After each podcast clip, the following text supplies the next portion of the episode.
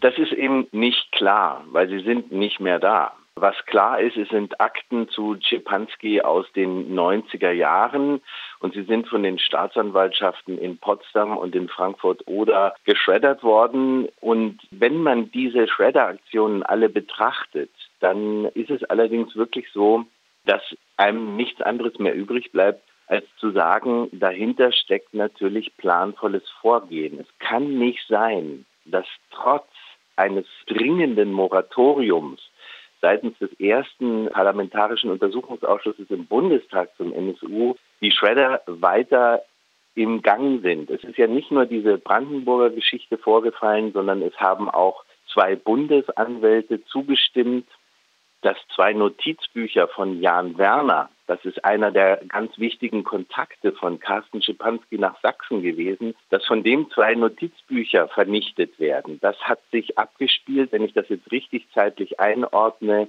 im Jahr 2015, also im Laufe des vergangenen Jahres. Das sind auch Notizbücher, die aus einer Zeit stammen, nämlich aus der Zeit des sogenannten Lanzer-Verfahrens gegen die als äh, kriminelle Vereinigung eingestufte und verurteilte Nazi-Band Lanzer. Genau aus diesem Verfahren stammen diese Notizbücher von Jan Werner in einer Zeit also, in der er schon Kontakt mit Carsten Schipanski gehabt hat. Ein Kontakt, der im Prozess in München und auch in Untersuchungsausschüssen eine sehr wichtige Rolle spielt. Auch diese Notizbücher sind mit der Zustimmung, und das muss man sich bitte auch auf der Zunge zergehen lassen, von zwei Bundesanwälten. Das heißt also Leuten, die dem Generalbundesanwalt unterstehen, der den Auftrag hat, den NSU-Komplex aufzuklären. Dass die Generalbundesanwaltschaft das nicht tut, ist auch offensichtlich. Es ist sowohl im Münchner Verfahren als auch in den Untersuchungsausschüssen, von denen es ja unterdessen zwölf gibt, nachdem der Brandenburger jetzt seine Arbeit aufgenommen hat, ist dieses Agieren der Bundesanwaltschaft immer deutlicher zu erkennen. Es wird da gemauert, es wird gemauschelt, es werden Beweise, ja, ich möchte nicht sagen beiseite gebracht, das auch durch Schreddern, aber sie werden auf jeden Fall nicht offengelegt. Das ist im Gerichtsverfahren gerade wirklich auch eine dramatische Auseinandersetzung, weil natürlich sowohl die Verteidigung als auch die Nebenklage im Münchner NSU-Verfahren sagen, hallo, wie kann es sein, dass die Bundesanwaltschaft uns nicht alle relevanten Dokumente, Beweismittel, Ermittlungsergebnisse, Vernehmungsprotokolle und so weiter vorlegt. Es ist ja bekannt, dass die Bundesanwaltschaft noch neun weitere Verfahren im NSU, Ermittlungsverfahren im NSU-Komplex führt und ein zehntes gegen Unbekannt und dass sie diese Verfahren verwendet, in denen zum Teil neue Erkenntnisse zutage gefördert werden. Sie verwendet diese Ermittlungsverfahren, die ja geheim sind, solange sie Ermittlungsverfahren sind, um dort quasi ja unliebsame neue Erkenntnisse zu verstecken. Sie benutzt sie als Bunker, als Container, um sie quasi dem Verfahren zu entziehen. Und das ist wirklich ziemlich haarsträubend. Natürlich stellen die sich auf den Standpunkt, das sei alles Unfug. Sie würden nach bestem Wissen und Gewissen ermitteln und würden den Prozessbeteiligten in München und auch den Untersuchungsausschüssen alles vorlegen, was relevant ist. Das ist aber erwiesenermaßen nicht der Fall. Es gibt also mehrere Beispiele, ob das jetzt im Zusammenhang mit dem V-Mann Ralf Marschner aus Zwickau ist oder im Zusammenhang mit anderen Komplexen nicht der Fall, dass hier alles auf den Tisch gelegt wird.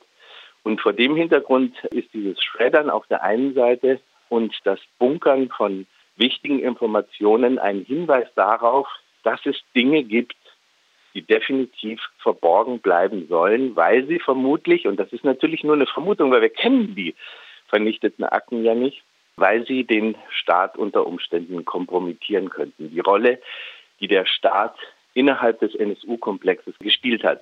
Also meine Verblüffung oder auch meine Fassungslosigkeit über diese Vorgänge hat neuen ja, Stoff bekommen, kann man sagen, durch den Besuch des Bundestagsuntersuchungsausschusses vorvergangene Woche, an dem Donnerstag, als die deutschen Medien damit zu beschäftigt waren, den Piepsigkeitsgrad der Stimme von Beate Zschäpe zu analysieren, musste vor dem Bundestagsuntersuchungsausschuss in Berlin, wo ich hingegangen war, ein ehemaliger Referatsleiter aus dem Bundesamt für Verfassungsschutz aussagen. Und das ist der berühmte Herr Lothar Lingen. Das ist nicht sein echter Name, sondern sein Dienstname. Ist ja alles geheim. Und er wurde konfrontiert mit einer Vernehmung, mit einer Aussage, die er selber vor dem Bundeskriminalamt in Karlsruhe beim Generalbundesanwalt quasi gemacht hatte. Und in dieser Aussage gesteht er ein, dass er am 11. November 2011 mit voller Absicht, mit Vorsatz die Akten der sogenannten Operation Rennsteig hat raussuchen lassen im Amt und vernichten lassen. Weil ihm, so hat er gegenüber dem BKA zugegeben, klar war, dass unliebsame Fragen kommen würden, wie es denn sein könne, dass man zwischen sieben und zehn V-Leuten in der Thüringer Szene platziert hat, ohne dass man mitbekommen hat, was der NSU macht, wie sich der NSU entwickelt hat aus dem Thüringer Heimatschutz heraus. Das heißt also, wir haben das offene Eingeständnis eines hochrangigen Beamten aus dem Bundesamt für Verfassungsschutz, dass er die Akten, und zwar sechs Tage nach dem Auffliegen des NSU, hat vernichten lassen. Wir müssen uns tatsächlich fragen, inwieweit unsere gesamte Einschätzung des NSU-Komplexes durch diese Dreistigkeit, die ja immer weiter fortgesetzt wird. Das äh, Lothar Lingen, die Geschichte, die ich gerade erzählt habe, spielt im November 2011. Die Geschichte in Brandenburg und die Vernichtung der Notizbücher von Jan Werner ist 2015 oder sogar dieses Jahr. Das heißt also, wir haben kontinuierlich gezielte oder, wie Sie immer wieder behaupten, versehentliche Vernichtung von Akten, die möglicherweise NSU-Relevanz haben. Wenn dahinter nicht irgendwie ein gemeinsamer Plan steckt, dann möchte man langsam doch anfangen, einen Besenstiel zu fressen. Ich würde vorschlagen, dass wir auch nochmal einen Blick auf die aktuellen Vorgänge im NSU-Prozess werfen. Als wir das letzte Mal über den NSU-Prozess in München gesprochen haben, da hast du gesagt, dass es mittlerweile einige Anzeichen dafür gibt, dass die Beweisaufnahme möglicherweise bald zu einem Ende kommen wird. Es sind ja jetzt Hinweise aufgetaucht, dass der NSU im Jahr 1998 möglicherweise auch einen Anschlag auf einen jüdischen Friedhof in Berlin verübt hat. Und es gibt sozusagen Hinweise darauf hin, dass Beate Zschäpe möglicherweise im Jahr 2002 eine Synagoge in Berlin ausgespäht hat. Was ist denn da der Stand der Erkenntnisse? Zu dem ersten Teil deiner Frage kann ich nur sagen, es ist so gut wie unmöglich, irgendeine Art von Prognose abzugeben, weil der ja bekanntermaßen sehr autoritäre Vorsitzende Richter Manfred Götzl sich definitiv von niemandem, aber auch nur ein Quäntchen in die Karten gucken lässt. Kein Mensch weiß, was er plant, kein Mensch weiß, wen er von Woche zu Woche jeweils als Zeugin Zeugen äh, laden möchte, was er vorhat. Ähm, wie lange, er hat neulich auch abgestritten, dass wir am Ende der Beweisaufnahme sind. Dabei liegt das auf der Hand. Der Stoff wird redundanter. Die Dinge, die das Gericht macht, also Dokumente zum Beispiel vorlesen, deutet darauf hin, dass diese Dokumente nur in das Verfahren eingebracht werden, um im Urteil zitiert zu werden. Ne? Es gilt das gesprochene Wort, nur was im Gerichtssaal ausgesprochen wurde, kann dann auch in die Urteilsbegründung oder in das Plädoyer oder weiß der Kuckuck was einfließen.